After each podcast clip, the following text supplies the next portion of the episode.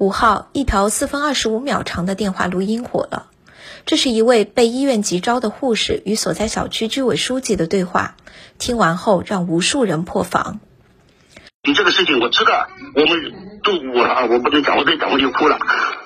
嗯，领导呢是希望我再跟居委会沟通一下，然后，好，好，听我讲，我我明白了。请问您是第一人民医院，请问是哪个领导答应你的？不要紧的，这没有任何问题，我们两个我放心你。请问是哪个领导答应的？呃，是我们那个一号楼的，现在是急诊留观的那个护士长。好，你他你你凭你的工作经验来判断，他说的话能算话吧？能当家吧？他有权决定你这个事情吗？假如能够决定，我放心。嗯，应该是他，应该是不可以承担我的法律责任的。为什么呢？因为我们，我跟你讲，我就是你这个事情，我知道，我们都我啊，我不能讲，我再讲我就哭了。啊，我知道我们缺少人手，我希望的我就反岗，知道吧？好的。知道。我希望就回到岗位上面，因为我们的医生太缺了。但是我不敢做主。你现在只要你能承诺，能够确确实实是返岗，那我就放你出去，写个承诺书。就是没有人，我们整个小区一共来了三百家。我们四五千人，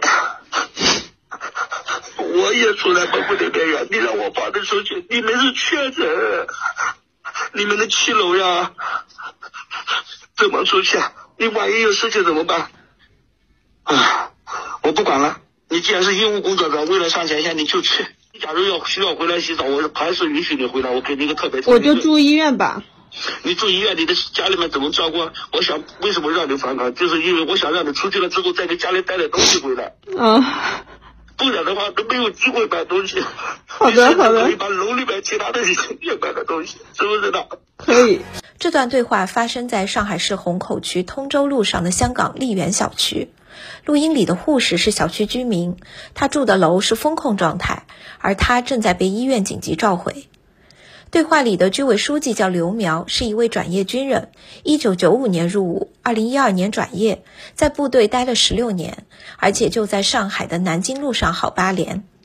刘苗说，当时确实感觉有些压力，就建议他先把核酸筛查做了再出去，因为我猜他返回医院肯定也要出示四十八小时核酸报告的。之后他把承诺书和相关证明都发给我了，那就可以放他出去了。